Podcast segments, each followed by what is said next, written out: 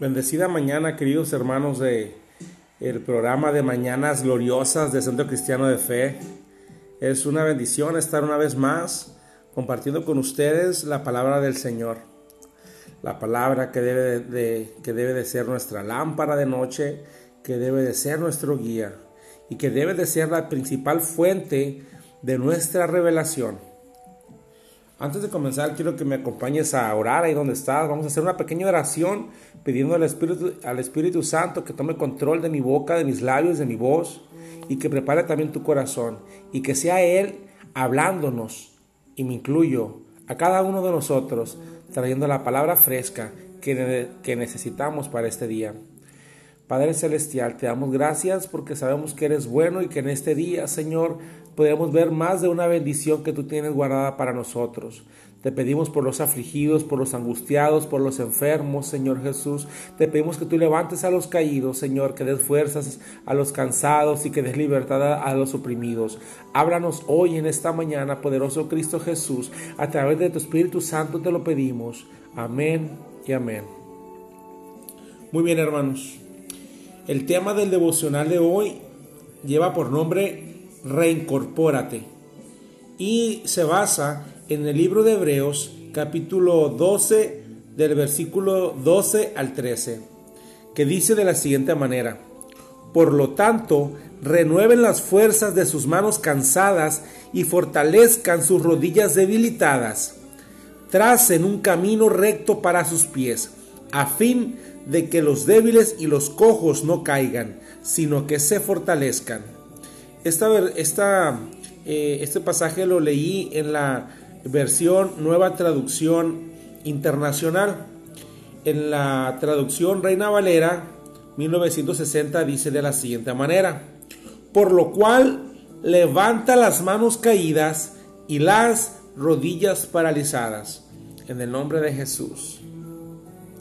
Hermanos, ciertamente después de más de 200 días de ayuno y oración, después de tantos días de angustia, de zozobra, de no saber eh, cuándo se van a restablecer las cosas, después de tanto orar por tantas necesidades, por tantas enfermedades, después de ver marcharse de esa tierra a tantas personas queridas, Creo que me es imposible no leer este versículo que dice, renueven las fuerzas de sus manos cansadas y fortalezcan sus rodillas debilitadas. Me es imposible no leer este pasaje y no pensar en mí o no pensar en ti.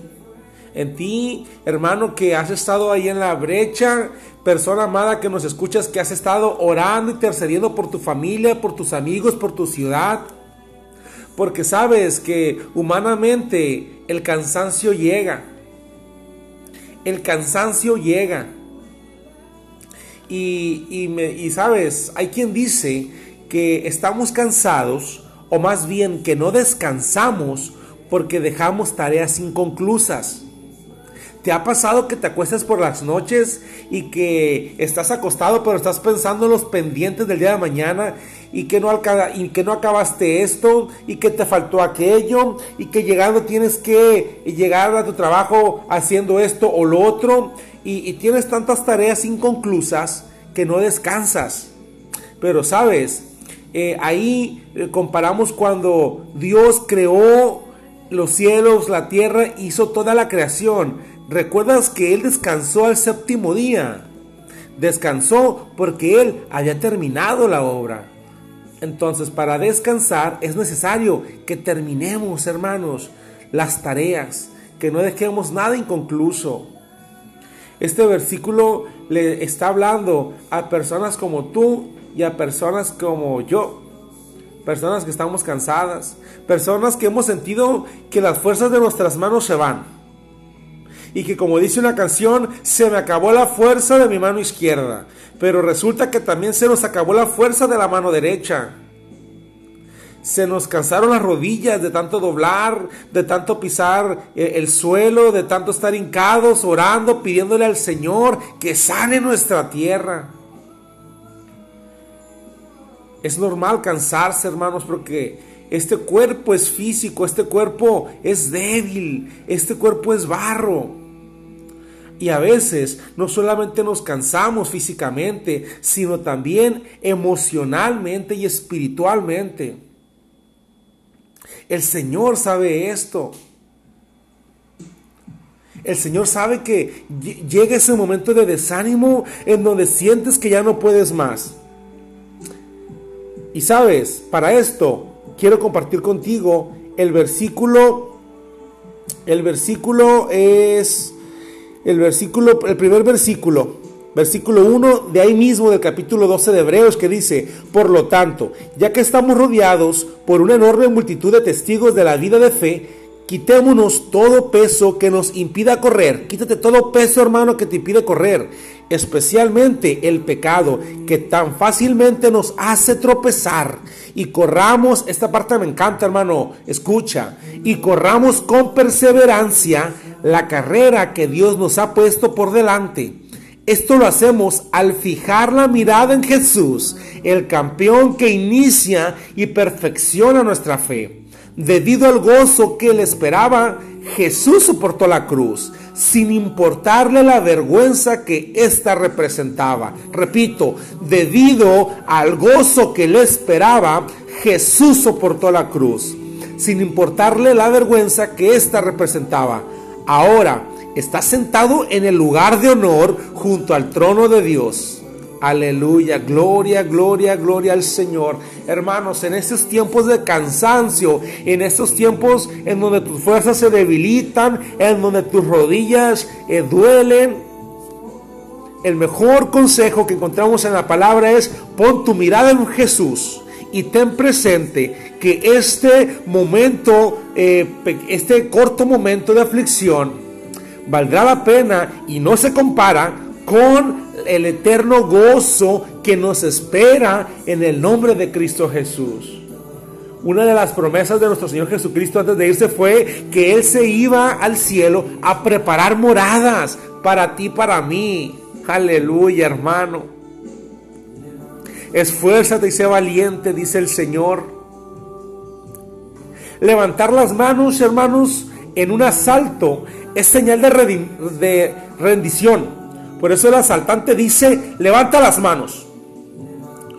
Hoy, hoy quiero invitarte a que levantes tus manos en señal de rendición al Señor. Hoy, persona que me escuchas, que ya no puedes más. Hoy, persona que me escuchas, que te duelen tus rodillas de orar por lo mismo, sin ver solución, sin ver la respuesta que tu corazón anhela y desea. Hoy te invito a que te rindas al Señor y que le digas, Padre, ya no puedo más. Entrégale tus cargas a Dios. Ya no cargues eso tan pesado. No estás solo, aleluya, no estás solo. Ya basta de que creas que estás en esta lucha solo. Quiero compartir contigo versículos de poder Isaías 41:10. Así que no temas, porque yo estoy contigo. Y esto es para ti, es persona que me escuchas. No te angusties, porque yo soy tu Dios. Te fortaleceré y te ayudaré. Te sostendré con mi diestra victoriosa, dice el Señor, aleluya. Dice, yo estoy contigo. Yo estoy contigo, dice el Señor. No te angusties, porque yo soy tu Dios. Isaías 40:31 dice, pero los que confían en el Señor renovarán sus fuerzas, volarán como las águilas, correrán y no se fatigarán, caminarán y no se cansarán. Aleluya, esta palabra es para ti, persona cansada, agotada.